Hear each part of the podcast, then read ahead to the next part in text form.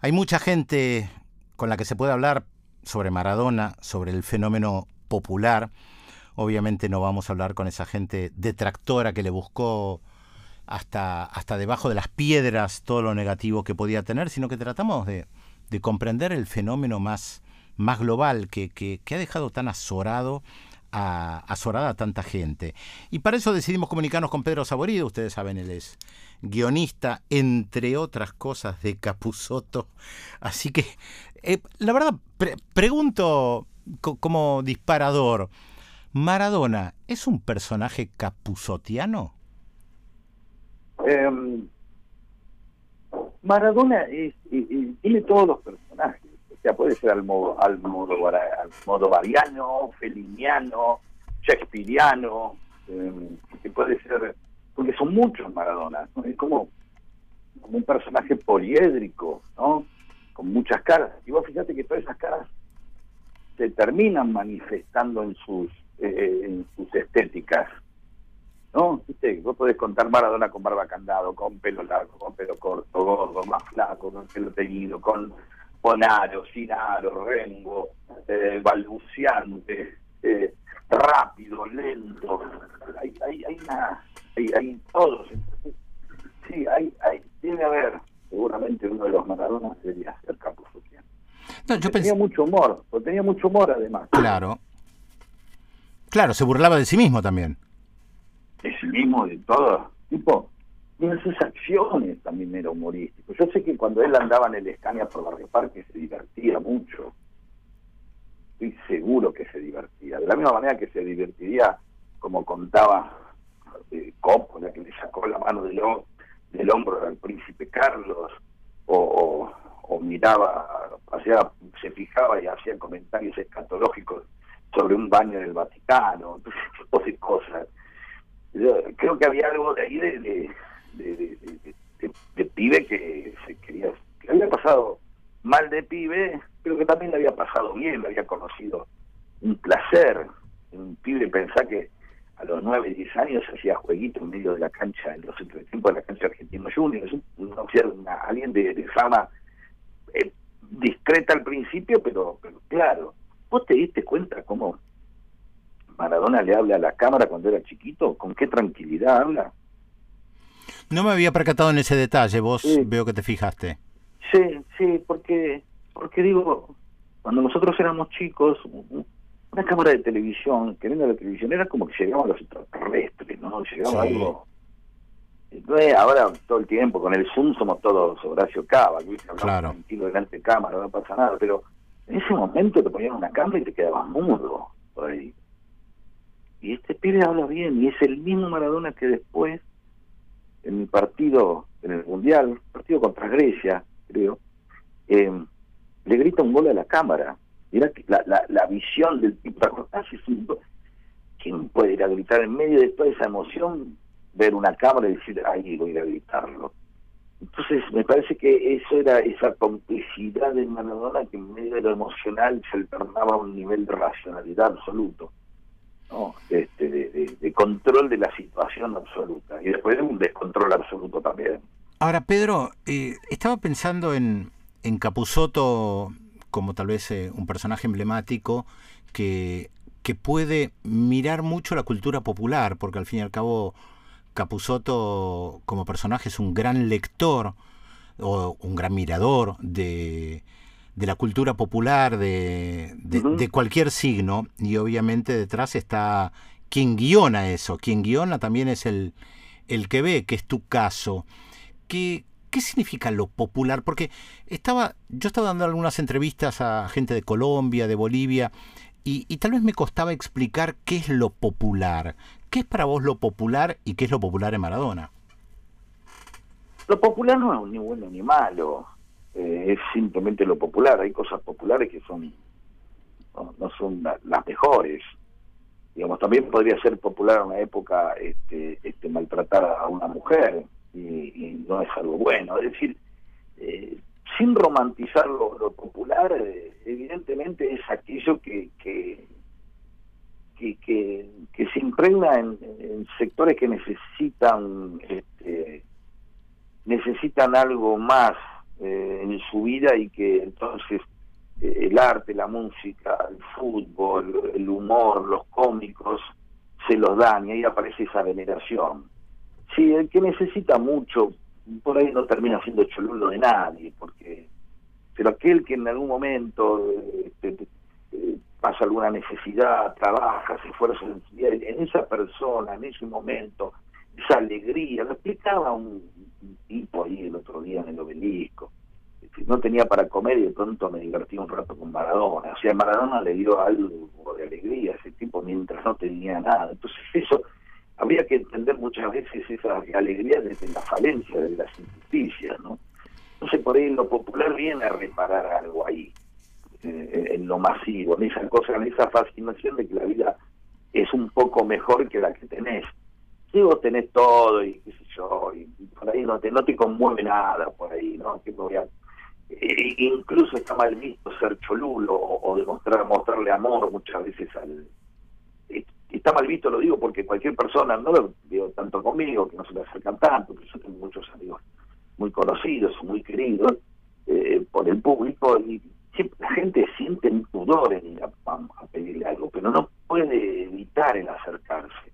Eh, y a los cómicos, particularmente los cómicos populares, se con una sonrisa porque lo consideran como casi un amigo, lo quieren. A diferencia de un actor más quizás dramático, de, al que por ahí eh, respetan o admiran, que es distinto a querer. ¿no? no digo que sea más o menos, no digo por la sonrisa que viene. Entonces, a mí me parece que lo popular es eso, es eso que todo todo aquello que, una mayoría todavía que todavía busca poder y cuando digo busca poder es busca estar mejor este, termina termina este, generando códigos y termina generando eh, eh, cultura y entonces cuando ves a Maradona de nuevo como algo popular el fenómeno popular es eso es alguien que reivindica debe haber mil resortes ahí hace lo que yo no puedo, eh, me da alegría, es una revancha. A mí, por ejemplo, el de la Escaña me fascina porque a mí me hubiera gustado andar en, tener un Escaña y joder con un Escaña, tirar petardo, tener esa impunidad, digamos, ¿no? Esa cosa de... Mira, cuando Huber eh, parece, eh, esto seguramente es una anécdota mejorada en la tripla, Huber, el capo del FBI, le, le, le pide a Chaplin que, que pare de pegarle patadas en el culo a los policías en las películas, le dice porque eso les quitaba autoridad. Eh, Chaplin le dice, no puedo hacerlo, porque es lo que viene el público me viene a ver por eso, porque le pego patadas en el culo a la policía.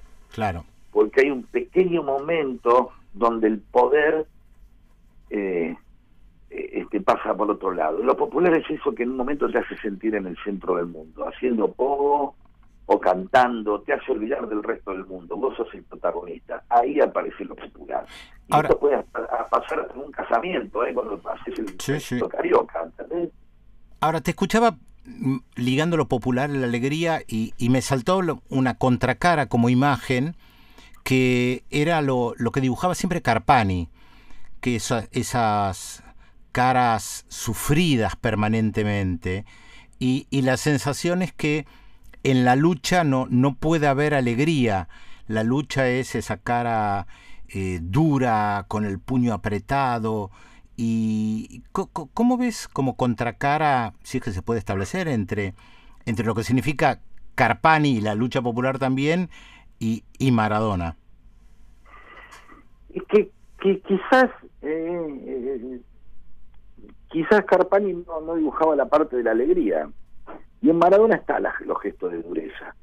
Está la puteada cuando los cuando lo están chifeando en el mundial, está eh, su cara aguerrida cuando cuando este, trata de transmitir eh, mm, no necesariamente es alegre aquello que después da alegría, ¿no?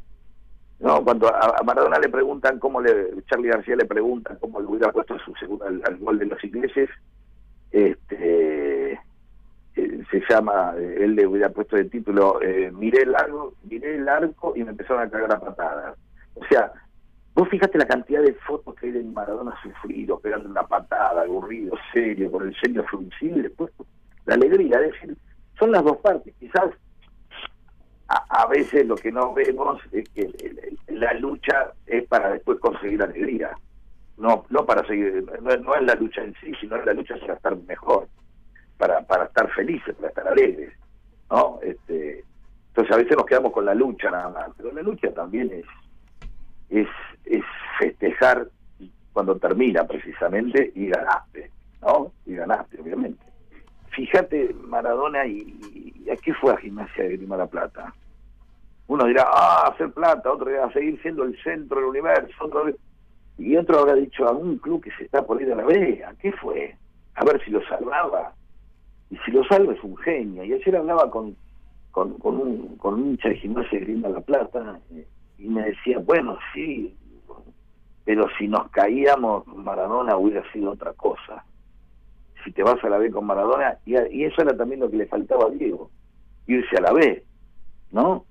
Uno generalmente llega un momento en la vida que no quiere arriesgar más nada, ¿no? quiere tranquilidad. Y Diego no podía dejar de arriesgar. Si se fue, iba a Dubái, después a México, después, ¿entendés? Todo, todo una una idea de que había un momento de que necesitaba estar luchando. Porque alguien que va a dirigir un club que se puede ir a la B sabe que tiene que luchar. bueno, dirigió también a Dorados en, en México, que estaba en la B y que se podía ir a la C.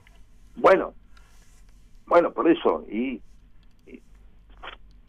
¿qué fue a hacer ahí? Bueno, y por ahí fue por todas esas cosas. Fue por la plata, fue por seguir figurando, fue por pasear, por ser, eh, porque en cada lugar que iba, eh, estuvo en Rusia, eh, este, que no sé, estuvo una semana, al final no terminó diciendo nada, pero le regalaron cosas y esto y lo otro. Y, era un, rey, ¿no? Un tipo que todo el tiempo iba de vuelta a buscar ese lugar donde, le faltaba recorrer para, para volver a ser venerado, ¿no? Viste como los expresidentes este, supongo europeos, los nuestros no, lamentablemente, pero los europeos y los eh, yanquis después se dedican a, hacer recorridas por el mundo, a ser venerados, a dar conferencias, ¿no? Este, como retirados, como patriarcas. Diego no pudo ser patriarca, no, no, no. Nunca siendo director técnico aparecía ese lugar de ser patriarca, pero nunca lo terminaba de, de confirmar. No, no, no, no podía ser, no pudo ser en, siendo patriarca lo, que fue como jugador de fútbol, ¿no? Siendo patriarca del fútbol no, logró ese éxito, pero quizás estaba buscando eso, ¿no? Sí, difícil saber qué es lo que estaba buscando. Obviamente. Ahora, Pedro, estamos hablando con Pedro Saborido, le recuerdo a la gente que sintoniza ahora Radio 10. Eh, estás eh, presentando una historia del conurbano, que son justamente relatos, lo dice el título, del conurbano. ¿Cómo entra Maradona en ese conurbano? Mira, en el libro no hay nada de Maradona. Por eso lo pregunto. Pero, pero me parece que Maradona es como el conurbano, en el sentido de que eh, eh, son un montón de, situaciones, clases sociales y culturas apiladas eh, que pueden cambiar cada cinco cuadras. ¿Entendés? O sea, eh, vos podés tener en, el conurbano, estar tomando un helado de mascarpone, comiendo pizza con rúcula, y a los eh, en un lugar que parece Urquiza, y a las seis cuadras encontrarte en otro este, donde no hay placas, a seis, siete, diez cuadras, estoy exagerando. Pero toda esa, esa decantación, digamos, de, del centro de, la urbe capitalista vuelve a repetirse una y otra vez, de, del capital al campo, ¿viste? pasando por todo toda esa periferia donde aparecen todos. Y Maradona tenía eso, tenía todo, todavía sigue siendo un tipo con toda una periferia, siguiendo, seguía siendo un, negro del conurbano, que de pronto andaba con una patota de amigos como si estuviera dando vueltas por la luz. O sea, él, él podía pasar de... Es interesante lo que decís recién respecto de estos dos mundos, porque pocas personas pueden estar en los dos mundos y sentirse a gusto y pasar de un mundo al otro. Sí, perdón, y con una velocidad pasmosa. Claro. El mismo tipo que saludaba al Papa, eh, dos días después, por ahí estaba este, pasado de, este, de, alcohol con dos amigos en Plaza Ferrelón, ¿entendés lo que digo? Sí, sí, sí. Eh, o sea, eh, ese sentido, esa cosa de, de, de, de, haber, de haber sido un elástico, un tipo elástico y múltiple, que nunca dejó de ser el de Fiorito, pero también era el, que hace 30, eh, 40 años ya, que, es un tipo millonario. ¿Entendés? O sea, Maradona tiene más años de tipo con guita que de, pobre. ¿Verdad? Pero, eh, sin embargo, viste como como como si hubiera como si fuera una goma viste alguien que sigue parado en el mismo lugar donde está dando y simplemente lo que hace es estirarse no es que se fue el tipo los pies de él o, sino un pedazo de él seguía tironeándose desde desde la nube de Villafiorito y el otro y, y también algo que no se, adivina también ahí para uno siempre fue como un gran hijo ¿no? siempre hubo en Maradona su mamá y su papá estaban siempre presentes. Y no, perdón, no, no era la mamá y el papá, era la Tota y Don, don Diego. claro, la Tota y Don Diego, o sea, algo muy, muy popular también, porque decirle la Tota es algo popular, no, es el, no es el buen lenguaje, la Tota.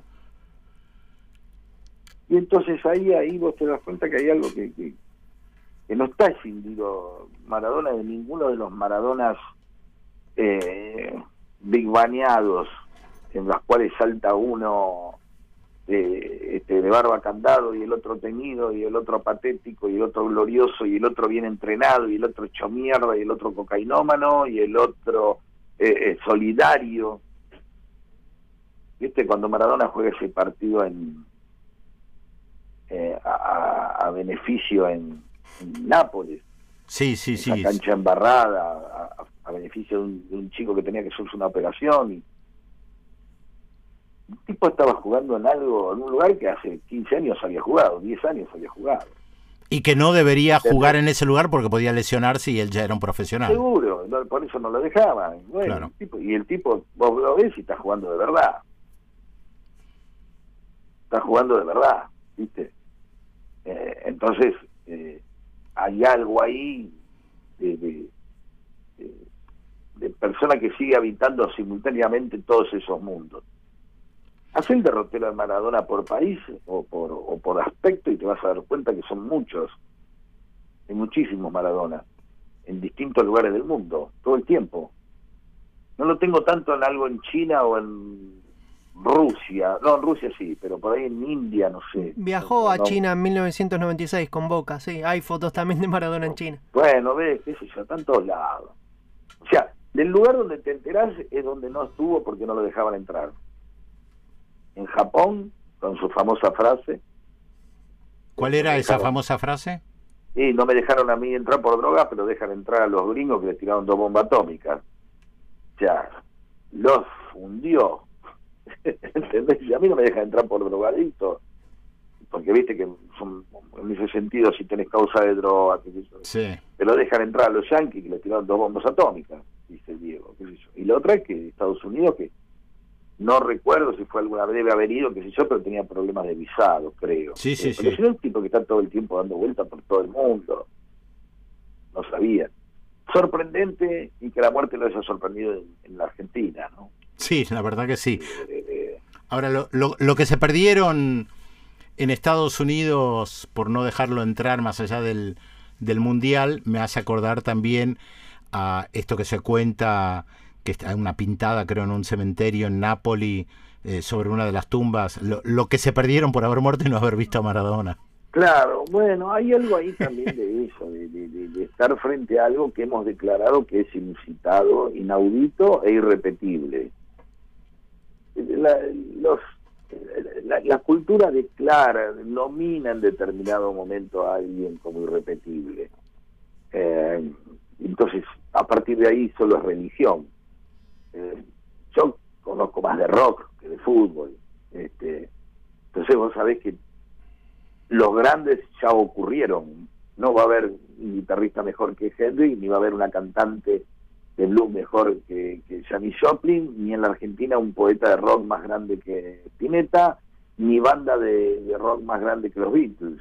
Siempre hemos declarado algo y es el comienzo de algo nuevo y, y a partir de ahí todo como toda religión lo mejor pasó en el pasado como decía Sí. Marco Meyer un amigo no este todo ha sido antes y ahora ah, de nuevo porque ahora sí nadie va a suponer que Messi puede ser puede ser una discusión que dure dos segundos si Messi era más este o mejor jugador eh, que Maradona porque lo de Maradona se termina eh, eh, siendo un poco lo que dice Lula, ¿no? Eh, un poco no, me parece que está muy, muy interesante lo que Lula dice, que Diego siguió jugando a otra cosa, pero siguió jugando cuando se retiró del fútbol. Y sí, la, la picaresca no la abandonó, no es solamente la picaresca de la mano, es la picaresca de, del guiño con Chávez y Evo Morales en contra de Bush, que es parte también de una de una picaresca de sumarse a vamos a, a joder al, al presidente de la primera potencia mundial. Pedro, te- sí, por favor. No, no, no, Ah. eso, eso, eso, mira cómo lo dijiste. ¿Entendés? Acá, eh, eh, en lo que dijiste recién está la esencia, parte de la esencia de Maradona. Vamos a joder al presidente de la primera potencia mundial. Casi como vamos a joder al, al- al viejo de la esquina que se hincha pelota. Vamos, ¿entendés? Sí, sí, Vamos, es eso, así, vamos a joder como los pibes de la barra, vamos a joder al presidente de la... ¿Entendés? Es eso. Creo que, Eso. creo que justamente lo que unió en el corto tiempo que estuvieron juntos a, a Néstor eh, Kirchner y a Hugo Chávez fue también la picaresca. Chávez era, era muy pícaro en ese sentido, muy jodón, muy, muy de hacer esto. Y de hecho, cuando ellos combinan alargar el discurso de, de Chávez para joderlo a Bush, es esto. Y, y yo siempre tuve la sensación de que, de que la picaresca de, de Maradona era parte de sumarse a ese juego y le podemos agregar muchísimos atro- otros actos picarescos en el Vaticano, bueno, lo que vos contaste, o, o tantísimos otros donde hay una cuestión de, de picaresca. Y Sí, y la picaresca es una, un gran, un gran este, componente de, de lo popular. exactamente, no cualquiera lo tiene, exactamente, no cualquiera tiene esa picaresca. Exactamente. Pedro, te agradecemos mucho esta comunicación acá con Demoliendo Fronteras. Les recuerdo a la gente que está sintonizando Radio 10 que no es casual que hayamos conversado con Pedro Saborido porque está presentando una historia del conurbano, 20 relatos que serán para el deleite, el goce y la reflexión y que lo publica Editorial eh, Planeta. Así que te Un agradecemos. título Sí. largo, Pedro. No, un ¿por título qué? largo. ¿Una historia del conurbano? Y después sigue el título. Bueno, pero el Sí, título es una historia del conurbano. Sí, señor, sí, señor. El título es Pedro, Sa- el título es Pedro Saborido, punto. Bueno, muchas gracias, Pedro. Te mando- sí. repita esta conversación y que yo pueda escuchar más que hablar. No, no, todo lo contrario, te llamo para escucharte a vos. Te mandamos un abrazo muy grande. Chao, loco, chao. Chao, chao. Pedro Saborido, ya dijimos, presenta su, su nuevo libro, título largo, no, Pedro Saborido es el título y una historia del conurbano, listo, ya está. Después el resto lo irán leyendo ustedes, la gente que nos escucha, y esa parte que no está en el libro la acaba de relatar acá, porque Maradona también es una historia del conurbano.